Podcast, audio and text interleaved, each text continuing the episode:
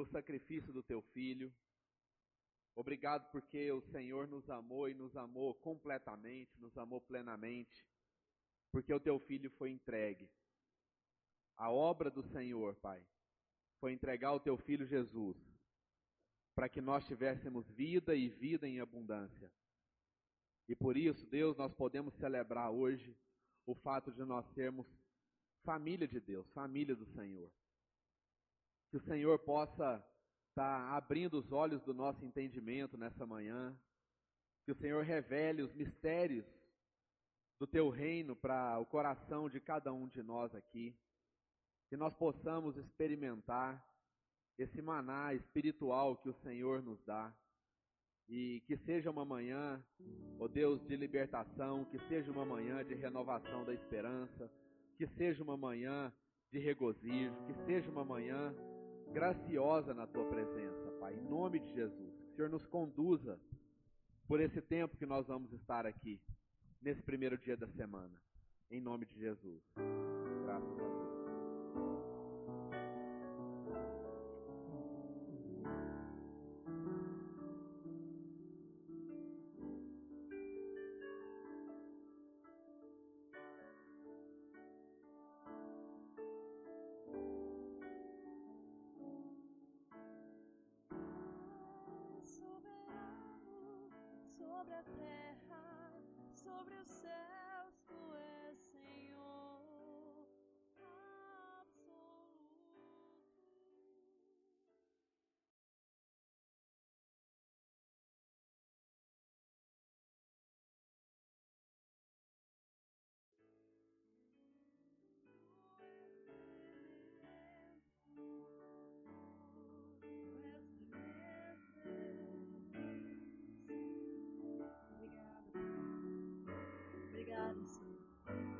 Continue, Deus, guardando os nossos corações. Guarda-nos, livre-nos de todo mal. Sonda cada um, Deus. Te louvo pela tua soberania, pela tua fidelidade. Que venhamos ter um coração grato diante de ti, Deus. Independente de circunstâncias, ó Pai. Que venhamos ter um coração adorador, quebrantado diante da tua face. Jesus. Graças a Deus. Amém. É, não sei quantos sabem, mas o, o pessoal do MOL aqui, Marlos, Edmundo, Paulo Júnior, estão numa viagem para as terras bíblicas, né? Estão lá em Israel agora. E a viagem dura até sexta-feira agora dessa próxima semana, dessa semana agora. E nós pedimos para que eles fizessem um vídeo, enfim, uma lá uma, uma compilação do que, do que eles estão vivendo, do que eles estão passando. E aí eles mandaram esse vídeo para nós, mandaram agora de manhãzinha, é, fizeram uma edição lá, os irmãos mesmos que estão participando da viagem é que fizeram essa edição com muito carinho, com muito amor para a gente. E a gente gostaria de passar para vocês é, um pouquinho da, da experiência deles, para que eles pudessem compartilhar conosco, amém? Fica atento aí no, nesse vídeo.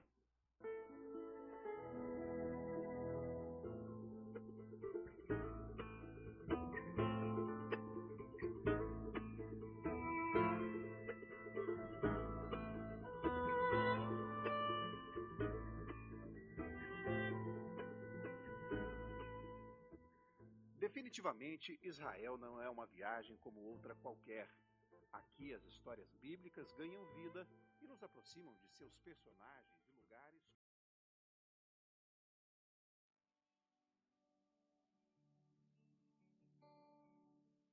A fé que nos faz um e que traz todo o sentido a uma viagem como essa. Uma viagem de volta ao tempo e principalmente ao conhecimento. Uma experiência de vida que merece ser vivida e compartilhada. A inspiração vem exatamente de alguém que nasceu, cresceu, viveu e ressuscitou neste lugar.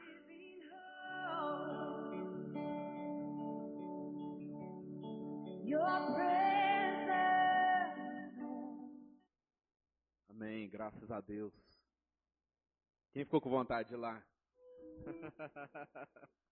covardia, né, que os irmãos fizeram com a gente, né? Mas Mas é isso aí. Bom demais.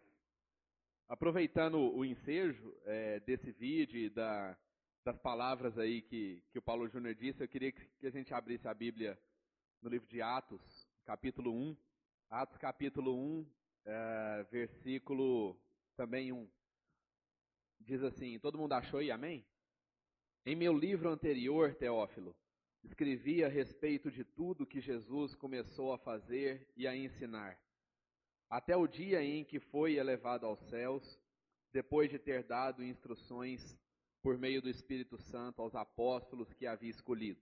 Depois do seu sofrimento, Jesus apresentou-se a eles e deu-lhes muitas provas indiscutíveis de que estava vivo. Apareceu-lhes por um período de quarenta dias, falando-lhes acerca do reino de Deus.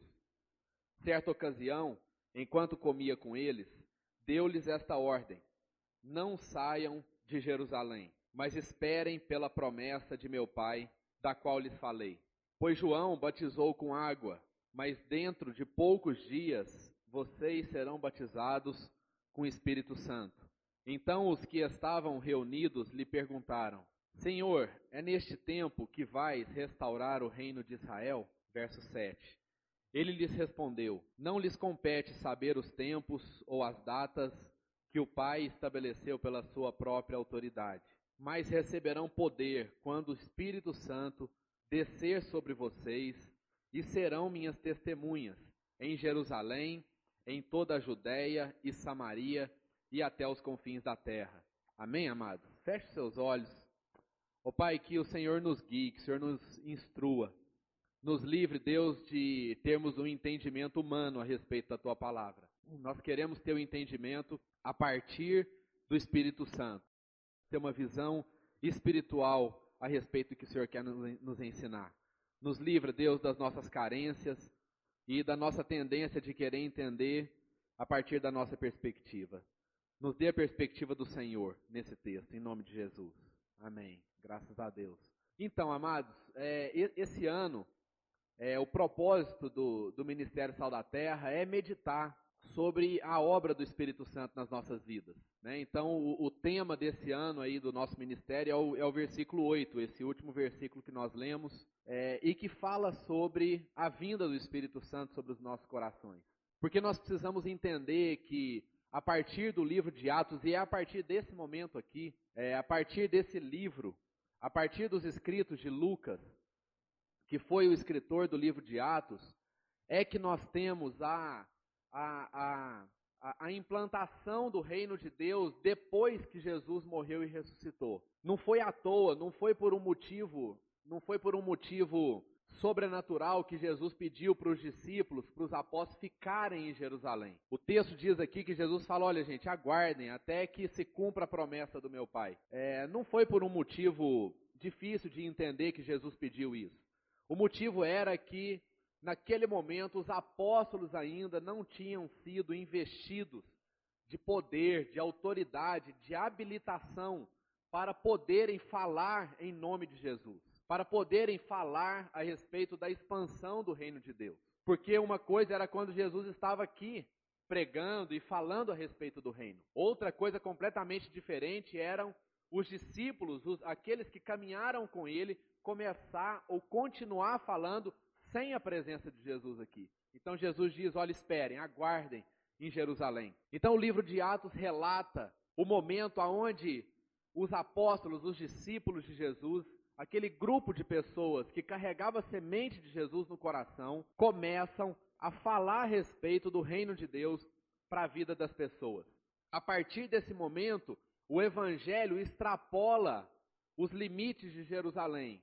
A partir desse momento, o evangelho extrapola os limites da Judéia, que foi quando Jesus, que foi onde Jesus exerceu o seu ministério. Em vida, Jesus restringiu o seu ministério apenas a Judéia, porque esse era, essa, era, essa era a promessa de Deus, é, que Jesus não viria inicialmente aos gentios, aqueles que estavam fora dos limites da Judéia, mas Jesus viria apenas aos judeus e cumpriria a promessa que estava escrita no livro de Isaías. A partir de, do livro de Atos, Jesus envia os seus discípulos e os seus apóstolos para que o evangelho ultrapassasse as fronteiras da Judéia. Ou seja, o Espírito Santo de Deus faz com que aqueles homens, aquelas pessoas, ultrapassassem os seus próprios limites, os limites do conforto, os limites da sua própria terra, e a partir daquele momento eles estavam começando a experimentar o que era ser estrangeiro numa terra, o que era entrar em contato com outras culturas, com outros povos. Então Jesus começa a preparar os discípulos. O livro de Atos é um livro que relata as primeiras ações, é, os primeiros feitos. No livro de Atos é onde está escrito que o número de milagres e sinais e prodígios que a turma de Jesus fazia era tão grande que chegou um determinado momento que as pessoas começaram a utilizar lenços que foram utilizados por Paulo e por Pedro e começaram a colocar esses lenços em cima das feridas, em cima das chagas das pessoas, e elas iam sendo curadas pelo nome de Jesus. Então, no livro de Atos, a gente percebe um, um, um, grande número de milagres. Era o evangelho chegando às pessoas que nunca tinham ouvido falar a respeito de Jesus. Esse livro é o livro que mais se identifica conosco, porque nós somos a continuação do livro de Atos. Nós somos a continuação daquilo que as pessoas, daquilo que os discípulos e os apóstolos vinham fazendo além da Judéia, além de Jerusalém, na Samaria e até os confins da terra. Então, esse é o livro que fala conosco, esse é o livro é, de onde nós podemos tirar as maiores inspirações para a nossa caminhada cristã. Esse é o livro aonde, aonde Pedro e Paulo foram presos, e, e quando eles foram presos, é, porque eles, eles tinham acabado com uma fonte de lucro é, de, dos senhores de uma escrava, e essa escrava foi liberta pelo amor de Jesus, e ela não mais era escrava, ela não era feiticeira mais, ela começou a caminhar com Jesus. Os donos dessa escrava jogaram Paulo na prisão e falaram que ele estava, ele estava descontrolando o sistema. Falou: esse cara não é daqui, esse cara não nasceu aqui, esse cara não entende a nossa cultura, esse cara não é da nossa religião, então esse cara merece ser preso. E o povo, a, e, e, aí a, a polícia prendeu Paulo, e Paulo e Pedro cantando hinos e cânticos espirituais dentro da prisão. Houve um terremoto na prisão e de repente as, as correntes que estavam amarradas no pé de Pedro e de Paulo junto a um tronco são rompidas e eles são libertos de maneira extraordinária, de maneira sobrenatural pelo poder do Espírito Santo. A consequência disso é que eles não fugiram. A consequência disso é que durante a noite eles foram na casa do carcereiro. O carcereiro ficou apavorado, falou: Esse povo fugiu, agora eu vou morrer porque esse povo fugiu. E Paulo e Pedro falaram: Está tudo bem, fica tranquilo, porque nós estamos aqui em favor de você. Nós estamos aqui para te falar do amor de Deus. E o carcereiro leva Pedro e Paulo até a casa dele, e aí eles batizam a casa desse cara, desse carcereiro, é, volta para a prisão, fica preso, até eles serem libertados pelas autoridades. E aí o pessoal liberou ele e falou: Não, agora eu não vou sair daqui sem que eles venham até aqui, porque eu sou cidadão romano. Vocês prenderam um cidadão romano, então vocês me prenderam na frente de todo mundo, vocês vão ter que voltar aqui e me soltar também na frente de todo mundo. Então são, são, são as, as, as aventuras né, que, que Paulo, principalmente Paulo e Pedro, Barnabé, Timóteo, João Marcos, é, fizeram em nome de Jesus. Isso é o que isso é o que relata o livro. Mas eu quero me ater nesse primeiro capítulo porque ele é a base para a gente entender todo o resto. Porque é interessante, amados, como como a, a, a morte e a ressurreição de Jesus é, deixou os discípulos num estado de, de atenção, eu diria talvez num estado até de temor, de medo, é, e, e, eles, e eles começaram imediatamente a pensar neles mesmos. É engraçado como é, basta um momento de distração espiritual na nossa vida para que a gente comece a pensar a partir das nossas próprias necessidades. No versículo 6, vocês vão perceber aí que os discípulos fazem uma pergunta para Jesus. E essa pergunta para Jesus que eles fazem não tem nada a ver com o reino de Deus. Não tem nada a ver com aquilo que era a intenção de Jesus para a vida dos discípulos naquele, naquele momento. E a pergunta é: Jesus, quando é que o Senhor vai voltar e vai libertar a gente do domínio estrangeiro? Quando é que finalmente Israel vai se ver livre do domínio estrangeiro, que foi dominado pela Babilônia, pelos assírios, e naquele momento estavam sendo dominados por Roma? A ansiedade dos discípulos era de ter o problema deles resolvido. A angústia dos discípulos era de saber uma resposta. E aí, Jesus, o Senhor veio para restaurar Israel ou não? Esse é um dos motivos principais pelos quais os judeus não acreditaram que Jesus era o Cristo. Porque para eles o Cristo era alguém que representava também, além de uma redenção espiritual, representava também uma redenção política uma redenção da retomada da soberania de Israel. E os discípulos novamente foram, parece que foram contaminados. Jesus, e aí, quando é que o Senhor vai aparecer de novo para a gente? E Jesus fala assim: olha, não compete a vocês saber os tempos e as datas que só o meu Pai conhece, que só o meu Pai com a sua autoridade conhece. Amados, isso precisa falar muito conosco. Precisa falar muito conosco porque a nossa vida com Jesus é assim. A nossa vida com Jesus é, é de querer usar Ele para resolver o que a gente tem para resolver. Muitas vezes o nosso relacionamento com Deus fica baseado na condição da gente achar que Jesus veio para resolver os nossos problemas. E na palavra de Deus não está dizendo que Jesus veio para resolver os nossos problemas. Jesus não veio para resolver os nossos problemas. Jesus não tem compromisso com os nossos problemas. Jesus não tem compromisso com os desafios nos quais a gente se encontra. Jesus não tem compromisso com as circunstâncias em que a gente vive. Jesus não tem compromisso com a situação econômica do nosso país. Jesus não tem compromisso e não tinha compromisso com a situação política de Israel. E Jesus diz para os discípulos assim: Olha, vocês não se ocupem, vocês não, não gastem recurso, não gastem energia, não gastem tempo naquilo que compete somente ao meu Pai saber. Jesus, amado, está, está dizendo muito mais do que um, um, um conselho. Jesus está dizendo que o homem, que o ser humano, Jesus está dizendo que o coração humano sempre busca solucionar os seus problemas através de um recurso espiritual. Mas Jesus está dizendo que não adianta a gente usar Deus para essas coisas. Não adianta a gente gastar os nossos recursos para aquelas coisas que estão reservadas somente para a ciência de Deus. Não adianta a gente, a gente querer trazer dilemas e, e, e desafios, polêmicas para o Senhor Jesus, sendo que o compromisso de Jesus não é com essas coisas. E com que que é que é o compromisso de Jesus? Qual é, amados, o compromisso de Jesus? O compromisso de Jesus é comigo e com você. O compromisso de Jesus não é com os nossos problemas. O compromisso de Jesus não é com os nossos desafios. O compromisso de Jesus não é com o nosso trabalho. O compromisso de Jesus não é com os nossos bens. O compromisso de Jesus são com os corações humanos. É com a família de Deus. Então, então antes de Jesus procurar resolver alguma coisa para você, ele vai procurar saber como que está o seu coração. Esse é o princípio de Deus. É por isso que muita coisa na nossa vida tem a aparência de não mudar, de não, de não solucionar, mas é porque os olhos de Jesus não estão aonde estão os seus olhos, os meus olhos. Enquanto os meus olhos estão no problema que está me fazendo sofrer pra caramba, enquanto os meus olhos estão ali naquele, naquele lugar tentando encontrar uma solução para aquilo aonde eu estou envolvido, os olhos de Jesus estão no meu coração. Os olhos de Jesus não estão tá lá.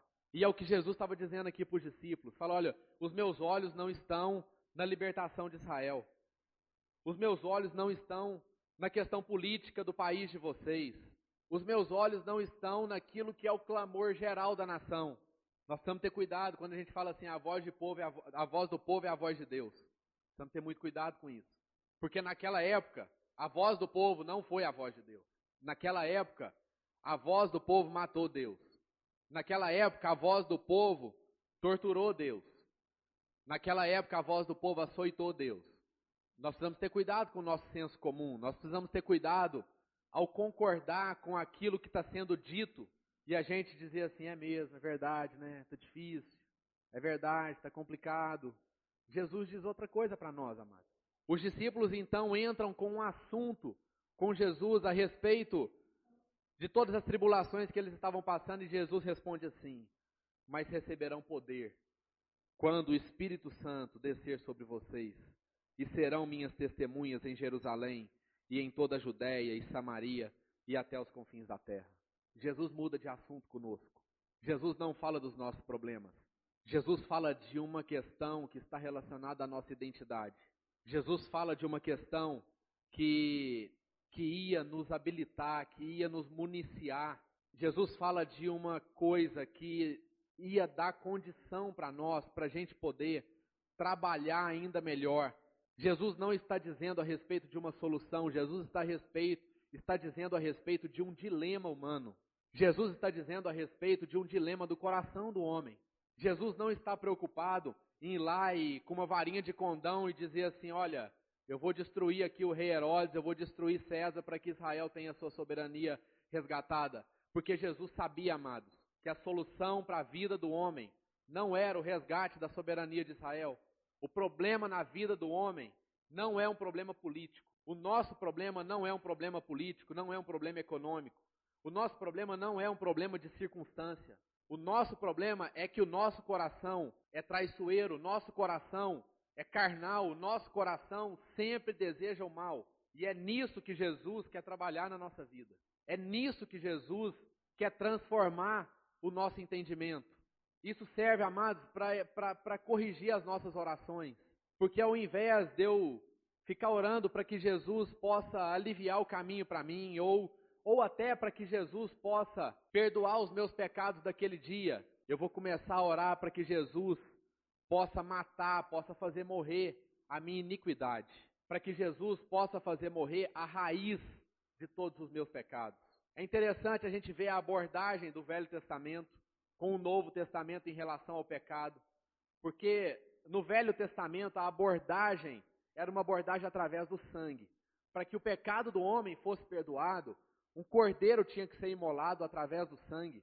E esse sangue era aspergido no povo, na vida do povo, uma vez por ano, através do sumo sacerdote, e ali os pecados eram perdoados. Mas a gente percebe que é no Novo Testamento depois da morte e ressurreição de Cristo, que na verdade não apenas os nossos pecados foram perdoados, mas a nossa identidade foi mudada. O nosso entendimento foi transformado. É a partir da morte e ressurreição de Jesus que nós podemos dizer que nós nascemos de novo. Então aquele sacrifício de sangue não é necessário mais porque Jesus derramou seu sangue de maneira definitiva e a partir disso a nossa iniquidade foi tratada, a nossa iniquidade foi aniquilada. De maneira que eu não preciso ficar me preocupando mais com os pecados do dia a dia, mas eu preciso me concentrar para que a minha iniquidade seja morta pelo Espírito de Deus. Então, o dia de Pentecostes foi esse dia. O, o, o, revestimento de poder do Espírito Santo na nossa vida, amados, tem uma importância porque o Espírito Santo nos entrega, nos faz ter uma nova identidade. Muitas vezes a gente caminha como no Velho Testamento, a gente fica numa caminhada de perdão de pecados, e a gente fica numa caminhada de culpa, numa caminhada de condenação, de acusação, mas isso é porque muitas vezes nós não temos a, a, a convicção do que, que foi a obra do Espírito Santo na nossa vida. O que que isso representou para nós? A obra do Espírito Santo na nossa vida, amados, nos fez ter novamente o nosso DNA reconectado com Deus. Então não era Deus ajudando o homem, era Deus não, não era Deus ajudando o homem como no Velho Testamento, mas é Deus e o homem participando da implantação do reino de Deus na terra. A nossa condição mais não é de ser ajudados, a nossa condição agora é uma condição de cooperação. Por isso que Jesus fala: vocês vão, ser, vão receber poder para ser minhas testemunhas. E aí, no, no, capítulo 2 de Atos, Lucas relata o, o, o, dia de Pentecostes, que era o quê? O que, que era o dia de Pentecostes? Era o dia onde se comemorava o escrito nas tábuas. Foi o dia em que Deus ditou a lei para Moisés e Moisés escreveu as leis nas tábuas, de pedra, nas, nas tábuas de pedra no Monte Sinai. E isso ficou marcado como o dia de Pentecostes. Exatamente nesse dia, Deus derrama o seu Espírito Santo sobre todo o coração do homem que estava presente ali naquele momento em Jerusalém, e não mais, amados, e hoje, agora, nós não precisamos mais recorrer às tábuas de pedra, porque o Espírito Santo foi derramado nos nossos corações e a lei de Deus não foi gravado mais em pedras, mas foi gravado dentro do nosso coração. Esse é o Pentecostes.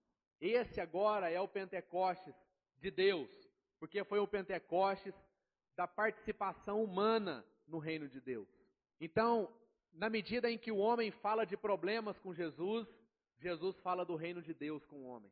Mas nós não podemos ter dúvida. O que Jesus quer falar conosco é a respeito do reino do Pai dele. Jesus não quer falar de problema com a gente. Jesus quer, primeiro, que o nosso coração seja transformado, porque a nossa perspectiva a respeito desses problemas irão mudar a partir do momento que o Espírito Santo for derramado no nosso coração. E aí, a partir disso, eu não consigo mais ver as coisas de uma perspectiva humana, mas eu passo a ver isso numa perspectiva espiritual. É interessante como a gente, como a gente vai se perdendo pelo caminho, porque nós precisamos entender, amados, que a nossa origem não é aqui. A nossa origem não é uma origem na terra. A nossa origem é uma origem espiritual. A origem do homem não é uma origem carnal. A origem do homem é uma origem espiritual. Então nós não somos carne que contém um espírito. Nós somos espírito que contemos uma carne para que essa carne possa revelar as coisas do espírito. Só que a gente inverte essas coisas. E muitas vezes a nossa caminhada com Deus fica fica limitada a gente apenas apenas nos esforçarmos para que a gente peque menos, para que a nossa carne fique mais espiritual. Amados, a nossa carne nunca vai ficar espiritual. A nossa carne tem origem aqui. O que nós precisamos fazer e que a Bíblia ensina é que a gente precisa submeter a nossa carne à direção do Espírito de Deus. Então, se o nosso esforço estiver em querer aperfeiçoar a nossa carne, essa tentativa, esse esforço vai ser totalmente vão. Porque a nossa carne não é capaz de converter. A nossa carne tem que ficar submissa, a nossa carne tem que ficar debaixo da direção do Espírito Santo. E eu queria ler com vocês um, um texto lá no livro de 1 Pedro, apenas um versículo, 1 Pedro capítulo 2, e que lembra um pouco a gente a respeito da nossa identidade, de onde a gente veio. 1 Pedro capítulo 2, versículo 11. Amados, insisto em que, como estrangeiros e peregrinos no mundo, vocês se abstenham dos desejos carnais que guerreiam contra a alma. Grifa aí, amados, estrangeiros e peregrinos. A nossa identidade não está aqui. A nossa origem não está aqui. É interessante como, como essa questão do estrangeiro é, é importante na Bíblia, porque em alguns trechos do Novo Testamento, o estrangeiro é colocado na mesma categoria do órfão e da viúva. Que a igreja deveria ter cuidado com essa categoria de pessoas. Porque o estrangeiro, amados, é aquele que não tem casa. O estrangeiro é aquele que não tem residência. O estrangeiro é aquele que a todo momento, quando conversa com alguém, quando resolve alguma coisa, quando liga no telefone, quando responde um e-mail, a todo momento ele tem a sensação que ele não está no país dele. Quantos aqui já foram para fora do país? Levanta a mão. Então muita gente aqui sabe que uma semana nos Estados Unidos é maravilhoso, duas semanas é maravilhoso, três semanas já começa, você já começa a perceber que ali não é a sua casa. Você ficar dois meses, seis meses, as pessoas que vivem fora do país sabem claramente daquilo que a gente está falando.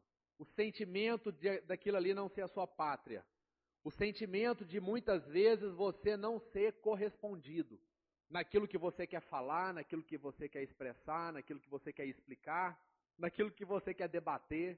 E aí você tem aquele sentimento assim de que aquilo, de que você não está no seu lugar. É o que Pedro está falando que a gente é. Pedro está dizendo o seguinte: nós somos estrangeiros aqui. E nós vamos sim sentir muito desconforto enquanto a gente estiver aqui. Enquanto a gente não for redimido completamente por Jesus, nós estamos vivendo num mundo que jaz no maligno e que não fala a nossa língua. E o próprio Pedro, um pouquinho mais na frente, no capítulo 3, ele fala o seguinte: Olha, se você está sofrendo por Jesus, está tudo certo. Nós fomos chamados para sofrer por Jesus, amados. Não tem como um estrangeiro não sofrer no país em que ele está morando, porque ele sofre. ele padece de angústia, ele padece de tristeza, ele padece de, de, de, de, de não estar tá sendo entendido, de não estar tá sendo compreendido. E por que, que nós somos estrangeiros? Porque a nossa origem, amados, é uma origem espiritual.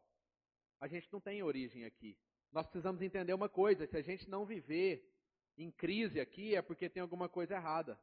Se as conversas, se as decisões, se o nosso trabalho, se os desafios que a gente enfrenta não deixa a gente numa posição de dilema, é porque nós estamos, talvez e provavelmente, mais dentro do mundo do que no reino de Deus. Então o estrangeiro precisa viver esse desconforto constante. Amém? E o peregrino é aquele que não tem direito na terra em que ele está. Ou em algumas versões diz forasteiro. É aquele que não tem direito nenhum.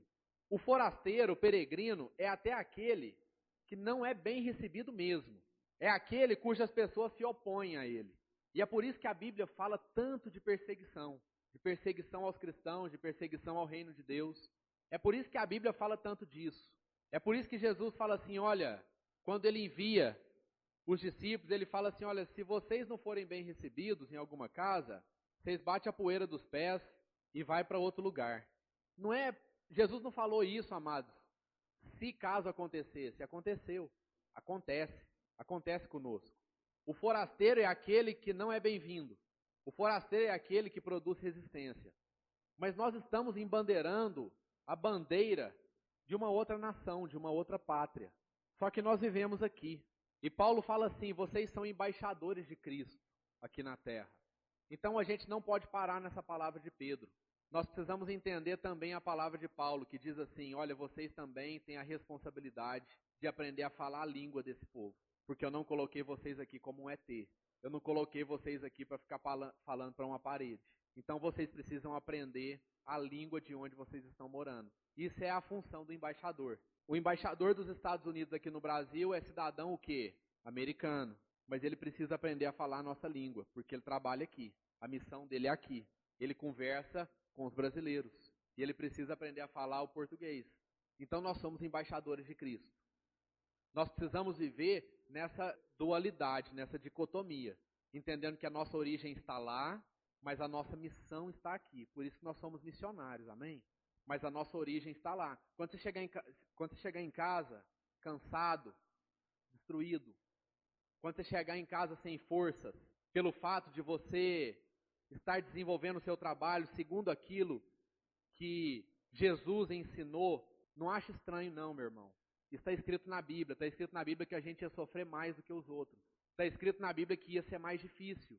Está escrito na Bíblia que a gente está sujeito até à prisão e à morte por fazer isso.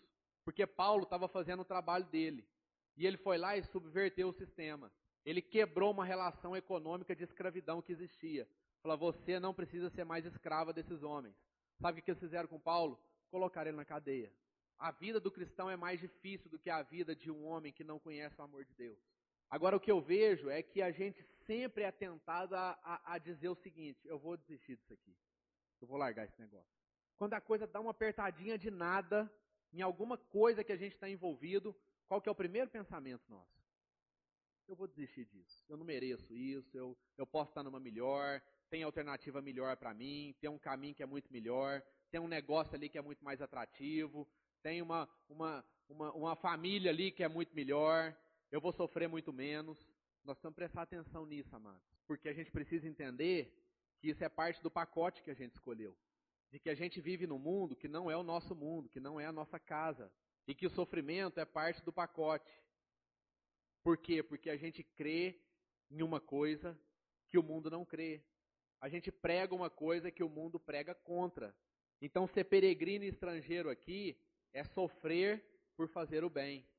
Ser peregrino e estrangeiro é a gente a todo momento lembrar da nossa identidade, e aí sim, amados, quando nós somos reconectados com aquilo que nos criou, quando nós somos reconectados com aquele que nos amou, com aquele que nos conheceu, com aquele que habita em nosso coração, quando nós fazemos essa conexão, aí então vem a fé no nosso coração e Deus diz no nosso coração: não desista, não desista. Esse caminho é o caminho de vida, é o único caminho que existe. Então, por que, que eu quis ler esses dois textos? Porque um tem tudo a ver com o outro, porque é o Espírito Santo que confere essa nova identidade na nossa vida.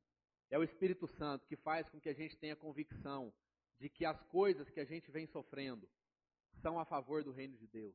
É o Espírito Santo que testifica com a nossa vida que o caminho que nós escolhemos é um caminho de vida. É o Espírito Santo que coloca no nosso coração a convicção de que nós somos filhos de Deus. É o Espírito Santo que faz com que a gente entenda que nós não temos apenas uma relação de serviço com Jesus. De eu prestar os melhores serviços para Ele e, em troca, Ele resolver os meus problemas rapidinho. É o Espírito Santo que testifica que nós fazemos parte dessa família. Foi o dia de Pentecostes que habilitou, amados, que fez com que a gente fosse reconectado espiritualmente com Jesus, com aquele que era e que é desde a fundação do mundo. Não foi apenas a morte e a ressurreição de Cristo. O Deus Espírito Santo fez habitação no nosso coração.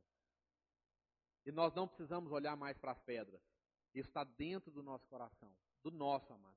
Amém? Do nosso. Não é do meu coração. O Espírito Santo, quando batiza a gente, ele batiza a família. Ele não me batiza sozinho. Não tem jeito de eu conhecer a Deus se eu não tiver a consciência de que eu tenho uma família, de que eu tenho irmãos. Deus era um Deus de filho unigênito. Agora ele se tornou um Deus de filho primogênito e todos os outros demais irmãos. Então eu não tenho um pai apenas. Eu tenho um pai e eu tenho irmãos. Porque eles foram reconectados. Nós fomos redimidos pelo Espírito Santo de Deus. E é essa obra que o Espírito Santo quer fazer na nossa vida. É isso que ele quer fazer no nosso coração. É essa obra de maneira que eu entenda que Deus quer tratar a minha iniquidade. Deus quer tratar a raiz dos meus pecados. Deus não quer tratar os meus problemas. Deus não quer tratar as minhas dificuldades. Deus quer tratar o fato de um dia eu ter nascido com a semente do pecado e essa semente do pecado fez com que eu olhasse apenas para mim. O Espírito Santo vem e reconecta a gente e faz com que a gente restabeleça o relacionamento com Ele, com os nossos irmãos, com o meio ambiente que Ele criou, porque isso tudo foi caído quando Adão e Eva pecou. Nós caímos com Deus, nós caímos com o nosso irmão e nós caímos com a natureza. E Ele quer reconectar isso na nossa vida. Em nome de Jesus, não esqueça, nós somos estrangeiros e peregrinos nessa terra. A nossa pátria não está aqui. Lá em Hebreus diz que os heróis da fé lutaram, perseveraram e morreram. E eles não receberam a promessa, não viram a promessa de Deus. Então nós precisamos entender que muitas das promessas de Deus, amados, que tem na nossa vida, nós não vamos ver. Moisés não pisou na terra prometida, mas eles morreram na fé. Nós estamos preparados para que a nossa fé continue ou seja ainda mais forte, mesmo que você não receba o que Deus te prometeu? Nós estamos preparados? A nossa relação com Deus vai continuar a mesma e ainda mais forte? Se Deus levar você antes de você ver a promessa que Ele te fez? Pois a Bíblia diz que esses foram os heróis da fé, foram os valentes de Deus. Porque, em última instância, a nossa relação com Deus não é por conta das promessas que Ele nos fez a nossa relação com Deus não é por conta do tanto de coisa que Ele prometeu que Ele vai fazer. A nossa relação com Deus é uma relação porque simplesmente eu fui criado por Ele. Porque eu sou criação dele e eu voltei àquilo que eu fui criado. Eu encontrei novamente a minha origem. Eu encontrei o meu verdadeiro propósito, o meu verdadeiro destino. Quando eu tenho essa consciência de origem, então a minha consciência de propósito fica definida. As nossas crises de propósito, amado, de objetivo de vida, de propósito, de sentido de vida, elas terminam na medida em que eu entendo de onde eu fui criado, de onde eu vim, quem foi que me criou. Então, o compromisso de Deus com a nossa vida é nos amar, é fazer de nós homens e mulheres que amam as pessoas. A Bíblia diz que ele não é homem para mentir. Então, as promessas dele vão ser cumpridas. Mas assim, amados, a gente precisa entender que a nossa relação com Deus não pode estar baseada nisso. Nosso relacionamento com Deus precisa estar baseado no fato de que Ele é o nosso Pai, de que Ele nos resgatou, de que Ele nos redimiu. Amém? Feche os seus olhos. Vamos ter uma palavra de oração. Ô Jesus, muito obrigado, Pai. Obrigado pela obra maravilhosa que o Senhor, que o Senhor fez. Obrigado porque nós não estamos mais perdidos, nós não estamos mais à mercê, ó Deus, das mãos do diabo e não estamos mais à mercê dos nossos próprios desejos, das nossas próprias carências. Mas o Senhor nos resgatou, o Senhor colocou, ó Deus, o teu filho Jesus aqui na terra, para que esse sacrifício de sangue fosse definitivamente feito e para que a nossa iniquidade fosse sarada. Ó Deus, para que a gente pudesse experimentar o amor do Senhor nos nossos corações. E nós queremos te agradecer, Deus, porque o teu Espírito Santo hoje habita no nosso coração e nos faz lembrar, testifica no nosso coração de que nós não somos dessa terra, de que nós não somos desse mundo. E de que isso tudo Deus explica muito daquilo que a gente passa aqui. E o nosso pedido aqui hoje, Deus, é que a gente não retroceda, em nome de Jesus. Que a gente não desista. Que a gente não dê passos atrás em relação àquilo que o Senhor tem para nós. Que a gente não negocie as coisas que o Senhor colocou na nossa vida, porque elas não têm preço. Porque essas coisas não podem ter preço, elas não são precificadas. Essas coisas, Deus, são coisas que, que têm valor para nós, que têm valor, que não estão à disposição para venda.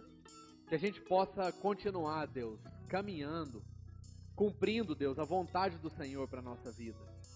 Que esse poder que foi derramado sobre o nosso coração do Espírito Santo nos revista de autoridade e que a gente possa, Deus, falar do amor do Senhor com autoridade. Que a gente não perca o tempo, que a gente não perca o prazo, que a gente não perca, Deus, a oportunidade para que as pessoas possam conhecer o amor do Senhor. Que elas vejam, Deus, através das nossas vidas, não apenas através das nossas palavras, mas através das nossas vidas. Quem é o Senhor?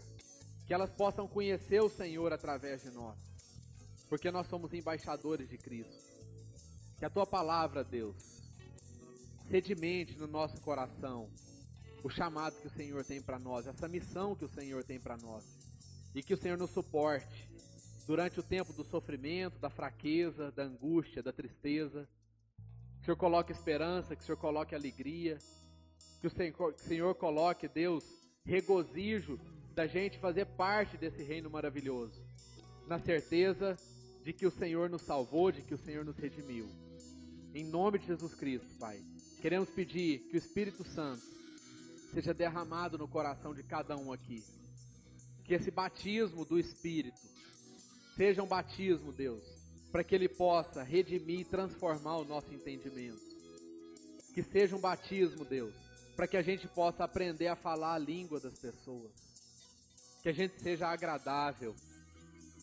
Como a Bíblia diz, que a nossa palavra seja temperada com sal, agradável aos ouvidos e aos corações das pessoas. No nome de Jesus Cristo, Pai. Em nome de Jesus. Amém. Graças a Deus. Amém, amado. Que Deus possa nos abençoar, que o amor dele esteja no nosso coração, que a graça de Jesus possa guardar a nossa vida e a consolação do Espírito Santo também esteja sobre os nossos corações e as nossas mentes. Amém? Em nome de Jesus.